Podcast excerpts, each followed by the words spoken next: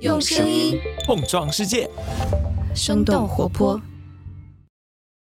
我发生这件很无语的事情，就是我在三里屯附近撞衫了。怎么这个事情很扯淡。我长那么大，我第一次遇到这个事情。我也是第一次遇到。这期节目要从我和我女朋友 B 仔的一段聊天开始，因为呢，就在前几天，我们刚刚经历了一件我们两个都觉得很夸张的事情，想要分享给你。我是充满好奇心的行动派主播十一，接下来就让我们开始今天的节目。反潮流俱乐部。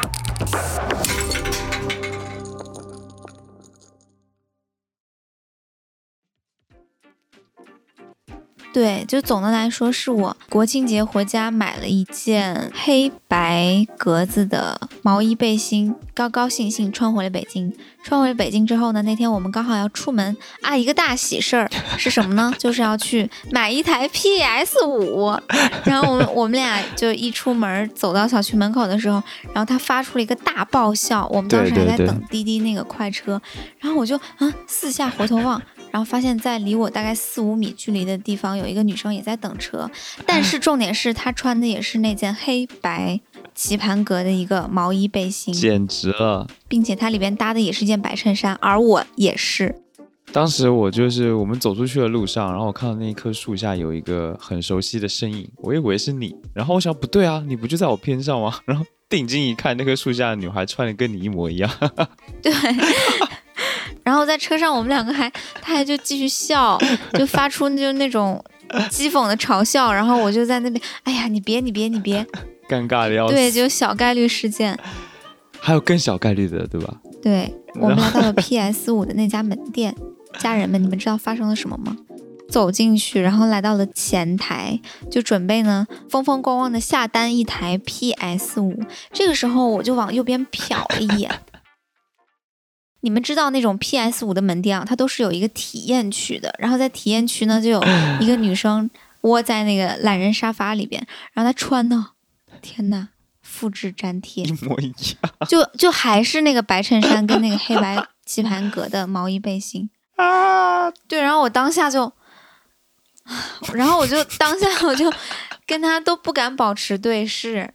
短短的一个小时之内啊。你就撞衫两次，不到一个小时，四十分钟好吗？OK，差不多四十分钟吧。你撞衫两次，对，天哪！我感觉和陌生人撞衫几乎是世界上最尴尬的事情之一了。很多在乎穿搭和时尚的人，其实都是希望能够通过这种方式来体现自己的审美，还有独一无二的个性的。所以撞衫当然是很难接受的事情啊，要尽力去避免。可是真的避免得了吗？比如说，现在很多人都会去买快时尚的衣服，然后哪怕是两个不同的牌子，那些衣服的款式还有样子，其实看上去都差不多。所以呢，我就感觉好像大家都穿的越来越像，也越来越不独特了。可是没有办法，这就是时尚嘛，就是所谓的潮流，大家都一样。那我就很好奇了，是什么在决定服装的时尚潮流的？而且在这样的情况之下，我们在穿搭上去追求个性。是不是又是一个伪命题呢？总而言之呢，撞衫这件事情，你知道给我一个特别大的感觉，就是十年以来最少见的一种尴尬的感觉，就一种耻感吧，在穿衣服这件事儿上。因为你小时候是能接受撞衫的，你小时候不会觉得它是一件会羞辱你的事情，就因为小时候可能会有一些。我们小县城嘛，大家周围穿的一样，就觉得啊，好有缘分呀！就走在大街上，就妈妈妈妈，那个人跟我穿的一样，好有缘分呀，好开心。然后现在就天哪，天哪，快把他杀掉！对，我要杀了他，希望他从这个地球上消失。把衣服扒下来，这么想。为什么呢？为什么这么？我觉得是，就越来越不能接受自己不是那个与众不同的人这件事情了。就好像很强调自己是一个独立个体，然后甚至连穿的衣服都不愿意跟别人一样。以前大家很容易就穿一样的东西，嗯，也不说小时候吧，其实也就是或高中的时候，就其实流行的东西都一样。那个时候还有全民的潮流，就真潮流，它覆盖到几乎每一个人。比如说那个洞洞鞋，对 我挺讨厌洞洞鞋的，我觉得它好丑啊。但是它就好流行哦。有一段时间，我初中吗还是高中的时候，就反正大家都在穿。八九十年代的时候，那个时候就是海魂衫，然后喇叭裤。到了我们稍微有点个人意识的时候，可能就是零几年嘛，就是有洞洞鞋。然后我记得那个时候看很多女生都在穿那种防水台的高跟鞋，就是亮晶晶的，有一个很高的一个防水台的那种高跟鞋。哦，就是前面后面都有跟。对，哦，我知道那种东西，那个也是时尚杂志带起来的。嗯，然后再往后一点的时候，雪地靴也流行了好几年，是零几年的时候吧？UGG。对，从零八年到一一年都好流行雪地靴。对，每个女生冬天都一定穿雪地靴，好像就没有别的鞋子穿了。还有什么？还有小白鞋，就是它就突然也很流行，然后每个人都可以穿。而且夸张到就是那种像我们当地的太原服装城，它那种地下鞋城就会有那种五十元一双，没有牌子哦，没有牌子，但做的很好看，做工还不错。小白鞋你穿什么裤子它不好看呢？对不对？对，就不会出错。对啊，你怎么搭它不好看呢？穿一双肉色的丝袜，然后蹬一双小白鞋，我跟你讲不会太难看。百搭啦，就是百搭单品嘛。你刚刚说那个很多仿品的店，我想到一个东西，我想到热风这个牌子。我觉得热风这个牌子里面所有的东西，就你一看就知道是抄的，然后你就会从那个小小的店里面发现这个世界在流行什么。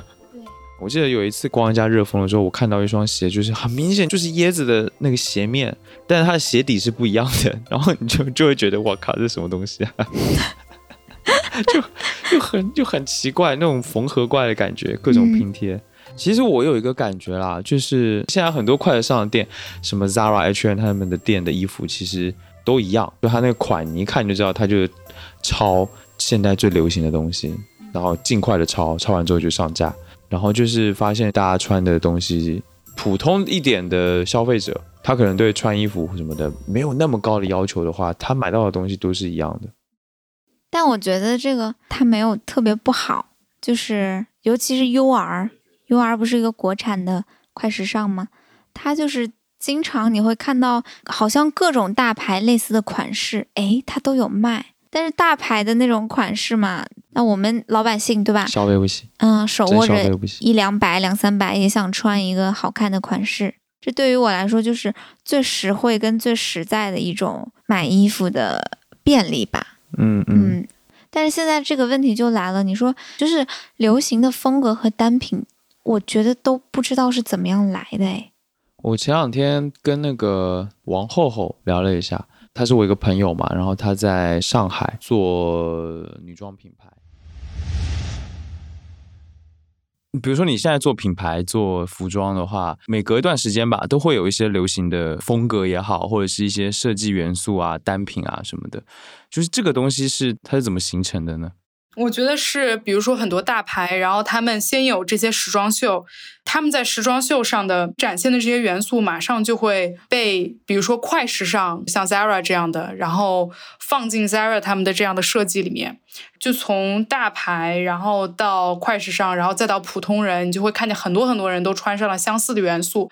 然后呢，我之前听过一个说法，就是一个东西你看到过七次以后，你就会去买它。就是这些元素，有的时候，比如说我们做品牌，我们有时候不想用这些元素，但是顾客看过太多这些元素了以后，他们就会想在你的店买到有这个元素的东西。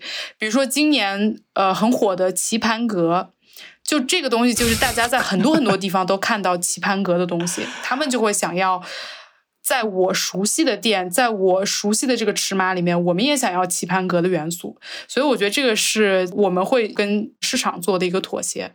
所以基本上，比如说像快时尚这样子的，他们的这个逻辑还是超大牌的，所以大牌的在这个过程当中的话语权是最大的，是吗？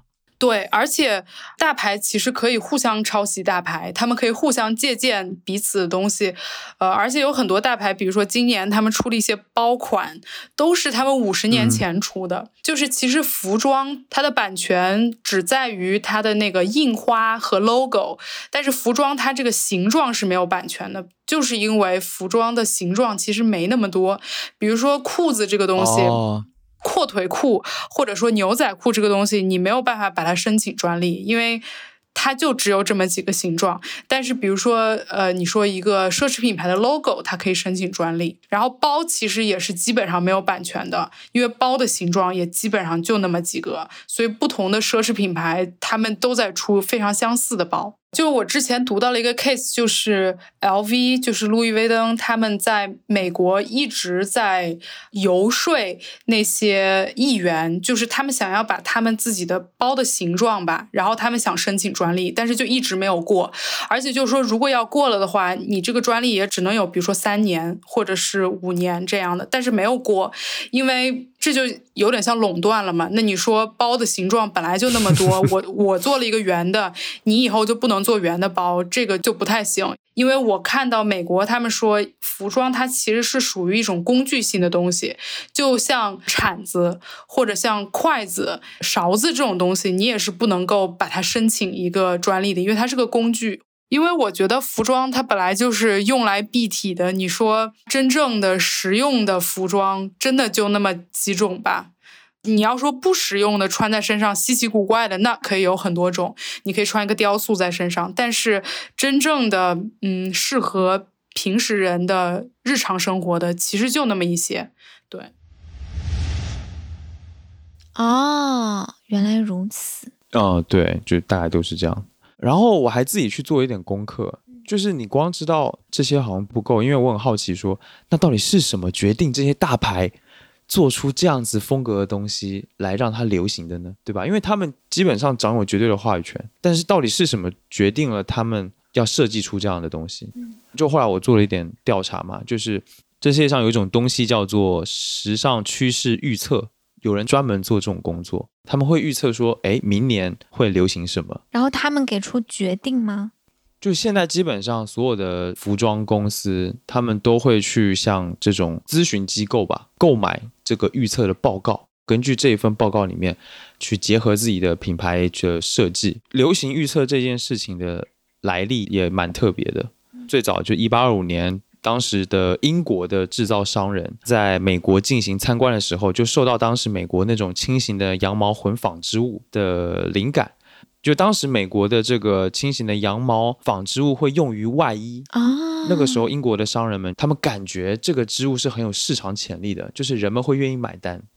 所以呢，他们就把这个织物引进到了国内，大量的生产，然后就发现哇，真的卖爆了。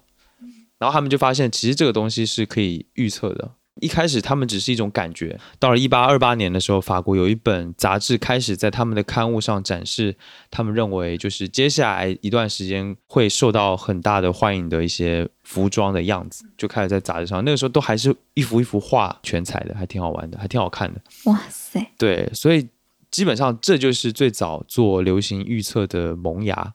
对，然后到现在就快两百年的时间过去了。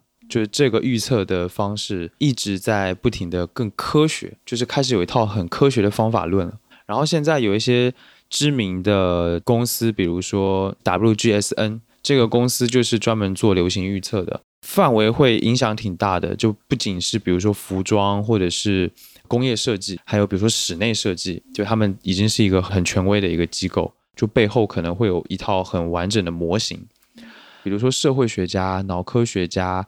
还有比如说新闻学家，反正就是一大帮来自各行各业的这种精英，就他们可能会参考，比如说当时社会状况怎么样，嗯，然后全世界的情绪怎么样，对，然后经济状况怎么样，然后有发生什么现象级的事情吗？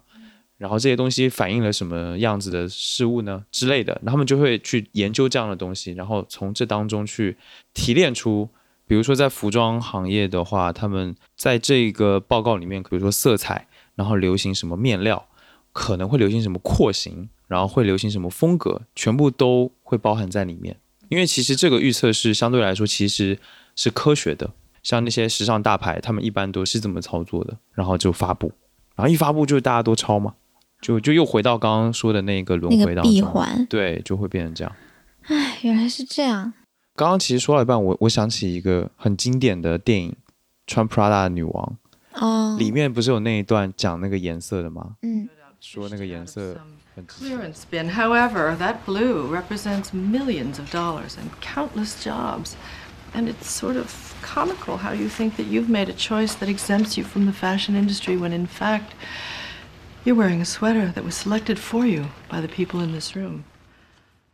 那像其实作为我一个普普通通买衣服的人啊，我不会去想那么多。我能够接触到所有的关于穿什么是时髦的，在最近都是来自于微博啊、小红书啊，包括淘宝啊这种。对，但是这个又陷入一个僵局，你知道吗？我觉得自己获取这种潮流的信息的方式特别单一的。我觉得应该不是单一吧，应该只是。你就一直被牵着鼻子走啊！确实是最大的那个东西是在牵着鼻子走的。对啊，本来就是大家都在跟着一个东西走的，这东西不是普通人自己决定的。就是这些平台吧，什么微博、小红书，甚至是淘宝，有很多东西其实都全部都是商业操作啊。我上一次跟厚厚也聊到了这一个事情，然后他举了一个例子，就是小红书上的例子，就是他说他们之前，因为他也是。做衣服的话，你们品牌不会去小红书分发一下吗？会用营销手段。会，我们以前就是不做这些，然后后来发现不太行，就大家还是会去小红书找参考嘛，所以我们也会找一些博主做一些投放什么的。但是我们会发现，如果你投放的不够多，其实效果不是特别好。就是，嗯，我以前曾经听说有那种品牌投放在小红书投放三万个博主，你知道吗？就同时投放三万个博主。对，就是它要造成那种所有人都在用这个东西的感觉，你这个东西才能够爆火。得砸多少钱啊？呵，就相当于还是用钱砸出来的，用投资人的钱，反正又不是自己的。然后普通消费者一上去一看，以为大家都在流行，但其实就是人家投了三万个博主造成的影响。对啊，其实我们看到的很多就在 social media 上的这种东西，都是被操控的。然后就会形成一种错觉，这个东西很流行。天哪，不是，这东西是人家花钱买来的啊！这给了我冲击，因为我前两天在小红书上买了金秋大热款。听众朋友们是什么呢？是冷帽。冷帽就是那种有点细毛线织的吧，但是比较长，然后后面可以堆叠在后面啊。然后你前面的额头跟头发都可以包起来，然后后面叠在那里。嗯，有一种松松垮垮的感觉。就说就说冷帽今年特别流行，然后我就寻思这玩意儿不是我初中买过的吗？对啊，那么早之前就就我初中买过呀。然后周杰伦带火的呀，时代的眼泪啊怎么又流行了起来？复古吗？然后我现在就挺疑惑的，我不知道自己是不是买三顶冷帽这个事儿上 小红书的当，因为我那那阵看小红书每天都是发冷帽的。然后另外一个比较火的，最近观察就是裤管靴。记得我前阵子问过你，你说这个东西早就流行过了，十年前。对啊，我以前就看过了吧？有没有流行我倒不知道，但我记得很久以前这东西就有了，它不是什么新的。反正我看它也有一种似曾相识的感觉，就哎，你不认识我，但是我认识你哦。不就长筒靴再长一点吗？就是长筒靴再松一点，再松一点，对对对，我知道，对啊，以前就见过啦，感觉就是你说不好，你说不好，这个流行是真的假的？它可能已经不像是以前我我们刚刚提到的那种全民范围内的流行的东西了。对，它变成一种圈层的，你发现没？就比如说有些女孩会喜欢穿法式的，但是这有一个鄙视链的，就是她会看不起那种就特别甜美或者是特别夜店风的，然后。Y two K 的就是玩色彩玩的特别好，他又会看不起法式，他觉得这个有点媚男。还有这种理论支持。对呀，然后暗黑哥特的就又看不起 Y two K 那种颜色玩的特别好的，他会觉得你用印花跟颜色来遮蔽了你结构的不足，而我暗黑哥特风要的是结构。现在穿搭已经变成了一种像你收集手办或者是你玩任何一种爱好一样的垂直领域的感觉。然后三坑，你知道三坑吧？J.K. 汉服还有洛丽塔，嗯，又有一点互通，但又有点互相看不上的意思。比较讲究就是制式的专业度。哦，对对，前一阵子我就对古着特别感兴趣，Vintage。然后呢，我就去了很多的古着店，还跟那个店长聊天什么的。古着这个东西吧，它本身也是水很深的东西。古着的定义本身就已经比较模糊了，你必须要是六七十年前的衣服，你还不能是随随便便的一件特别简单的一件老衣服，你得有时代特征，有设计感，甚至有当时一些历史的痕迹。我去了那个地方，那家店，当时他们店。我看你问题里边有一个问我的店里最有意思的古着单品是什么？其实我的说法就是牛仔裤。牛仔裤，牛仔裤，因为牛仔裤身上故事太多了。牛仔裤是美国人发明的，它是在就是呃掘金热时期，他们不是开始从从西部开始修铁路了吗？铁路工人最开始穿的牛仔裤，因为这个裤子特别的耐磨耐造。但是东部的人民和南部的人民都不知道这东西。但是随着铁路的延伸发展，他们穿着这些裤子到处去修，等于说是因为修了这个铁路。然后这个法案把牛仔裤 传播成了美国的人手就有一条的这种劳动的工作服，也就是我们现在说的工装。嗯嗯。然后你要说到现在的最火的一个词，可能叫美式复古，对吧？然后阿美卡基，好多人一说就是我穿这一身阿美卡基，然后我穿的这个啊，小哥哥也可以像我一样帅。啊，但是其实你最不理解的一个东西就是这个东西，它其实是属于工人阶级。别人可能走到大街上，可能会看小哥哥，然后我更多的我可能会去看民工大哥哥，就是因为这个工装这个东西，其实什么样的衣服，就这个跟演员一样，你的戏剧来源于生活，你服装一样的来源于它真实存在的这一个次元，你穿着工装。你不干活儿，你怎么都穿不出那个味道来。但是刚才咱们也说到，说牛仔裤是美国人发明的，但是把它发扬光大的全是日本人。然后这就说到了二战之后，呃，美军在日本建有自己的基地，他们的基地离当时日本的一个岛叫儿岛，儿子的儿叫儿岛，非常近。然后这个儿岛呢，在日本是专门产棉花的，所以呢，在儿岛居住的年轻人会在第一时间接触到美军。他们的穿着打扮，而且这些美国大兵呢，他们会把自己穿过的牛仔裤，就是我们现在说的 vintage，拿到黑市上去卖。所以这个可能是最早的 vintage，是还是日本人开始玩的。在日本当地人看来就是很盲从，就说哎，你们怎么穿人家穿旧的衣服？棉花厂的这个老板呢，他就想，就是我又是产棉花的，我干嘛不自己做牛仔裤？而且日本人他们有这种特别独得天独厚的这种。嗯，蓝染技术，这个蓝染技术当然也是从他们中国传过去的。对对。嗯，然后他们呢，就是自己开始研究做牛仔裤，做出来第一批牛仔裤呢，他们还挺得意的，而且他们其实是投了很大的资金，从美国专门采购了 Scoville 的铆钉，还有 Talon 的拉链。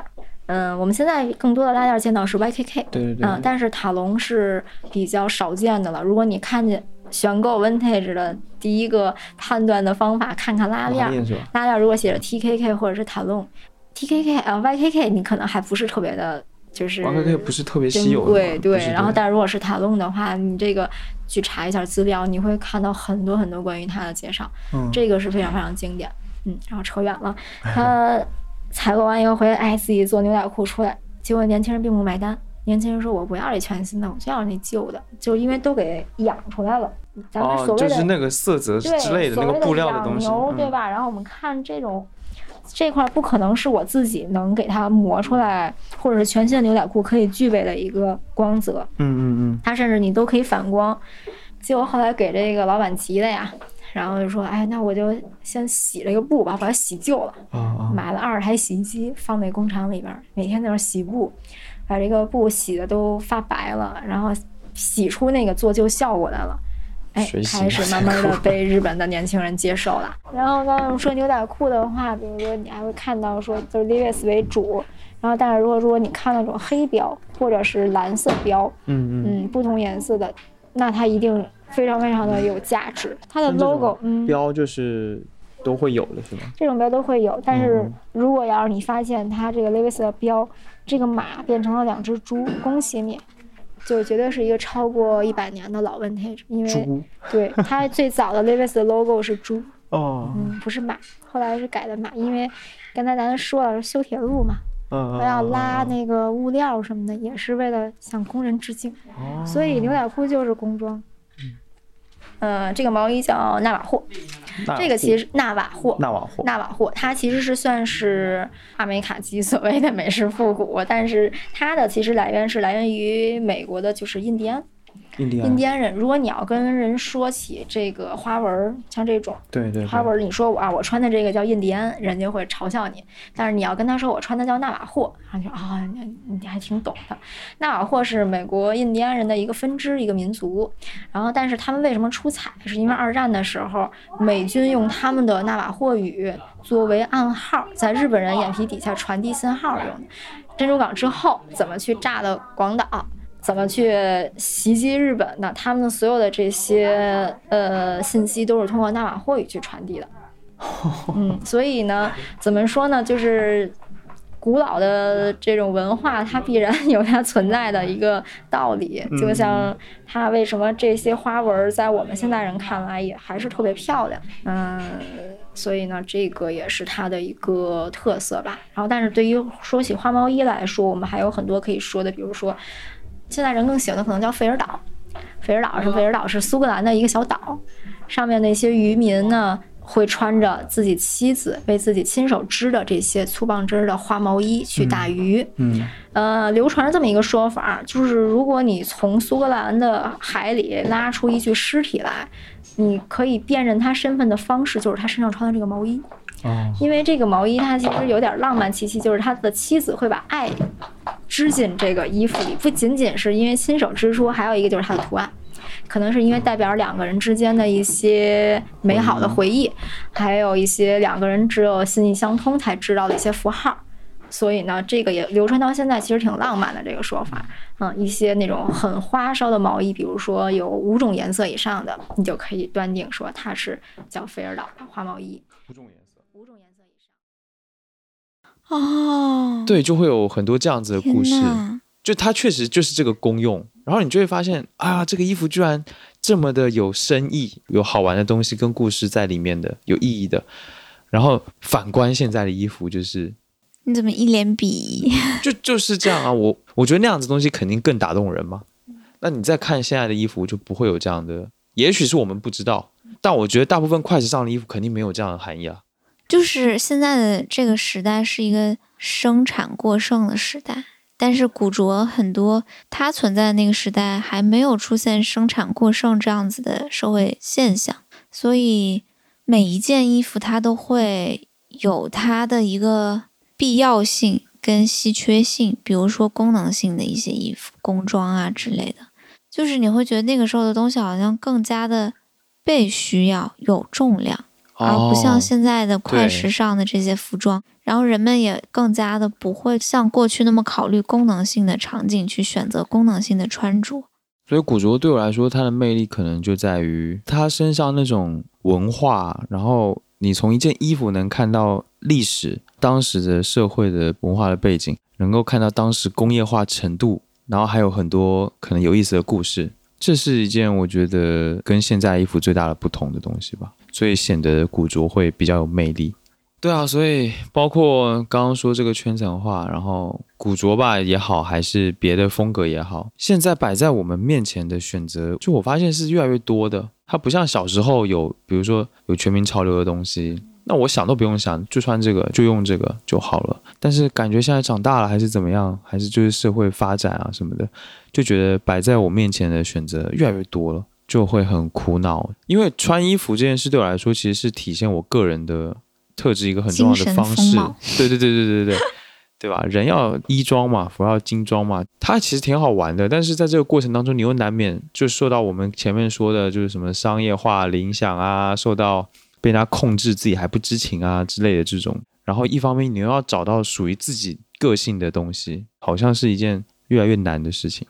哎，我就想起了前几年不是那个庞麦郎的《我的滑板鞋》特别火嘛，然后我听那首歌的时候，我居然流泪了，就是因为 那歌是蛮心酸的，就是因为它里边有一种特别朴实的情感，就是我在时尚之都找到了一双独属于我的滑板鞋，然后整个我的生活都亮了那种感觉。我们不会再对一件衣服或者一件单品有如此的情感，和需要，或者是信念。然后我就想起，我听那首歌的时候，我就想起啊，这里就好好矫情啊！希望大家见谅。就是我想起我大概十三四岁的时候，然后那个时候我看一本杂志，叫做《新微》，它在那个少女当中就是走红一时，一本日系的时尚杂志。然后呢，那一季好像它特别流行那种就是毛领外套。它那个毛领有一个帽子，然后从那个领子一直到帽子，它那个边边，然后都有一个特别优美、优雅的一个裸色，还是一个近乎白色、很仙的一个那种毛领，不知道兔毛还是什么。哦，就是帽子边缘有毛，对，就像那个想一下那个王昭君啊，出使西域时候穿的那种衣服，披风斗篷的感觉，对对，有点那种感觉。我就觉得天哪，这个真的美疯了。就是那一季，然后我就去山西太原当地的那个时尚之都啊，柳巷，就那里最时尚的地方，所有时髦的小姑娘都在那儿，都是比我大十岁的小姑娘。然后我就穿着三百块钱，那是我第一次离开我的爸妈，独自去买衣服。然后我就想要去 寻觅一件那个新闻上看到那个让我如痴如醉的毛领外套啊，然后我就去看了好多店，那个时候还会有什么韩国城啊那种地方，看看看看找到了一件，感觉很像是一件那种裸粉色的，就有点脏粉色吧，用现在的话说，然后有点斗篷感的，然后有那个毛领的。当然我在此前我也看到了很多类似的，但是。感觉都不对，但是看到那件的时候，我当时就整个一个感觉就 就是一个机灵，然后我就 天呐，我就买了之后，然后就回家了。我记得我买的时候，我就说阿姨帮我把这个标签剪了吧，我现在就要穿，迫不及待，对，穿着回家，然后就穿上了之后，嗯，可能都下午了吧，四五点，然后就吃了一个那个烤鸡排。然后我就 坐着公交车就回家了。就那个时候有一种信念，是我长大了，第一次跟我妈主张说我要买一件这个衣服，你把钱给我自己去买。我觉得我是一个 lady 了，所以就是很重要。然后我就觉得现在我们不会再对一件衣服、一个单品产生那样子的信念了，就是我必须拥有它，它会照亮我的生活。的那种感觉，所以时尚或者是个性，在我们看来都变得有点单薄吧。这种词，就我们觉得我们找不到它，但其实是我们没那么需要它，或者它对我们的生活没那么重要。你应该会有那种特别想要一双篮球鞋的时候吧？嗯，以前有了，现在肯定没有。以前还很迷科比的时候，就会想要他的战靴啊，有了它，我在球场上就可以跟他一样厉害。那可能那个时候不是为了好看或者是什么，就是那双鞋，执念吧。对，它就是代表一个你自己想要成为什么样子。对对对，标签。对，但是现在的衣服好像虽然在找寻一种个性，但是并不会轻易的让这个衣服来代表自己。对。以上就是本期节目的所有内容。如果关于这个话题你有什么故事，欢迎你留言分享给我们，或者也可以聊一聊你对于这个话题的感受还有看法。感谢收听《反潮流俱乐部》第二季，这是一档由生动活泼出品的青年文化播客节目。我们的幕后团队有声音剪辑和设计，Look，视觉设计师，饭团，媒体运营，瑶。以及节目主播、制作人十一，你可以在各大音频平台还有泛用型播客客户端搜索订阅收听反潮俱乐部，也欢迎你订阅生动活泼的微信公众号，关注我们出品的其他播客节目。我是充满好奇心的行动派主播十一，我们下次见啦。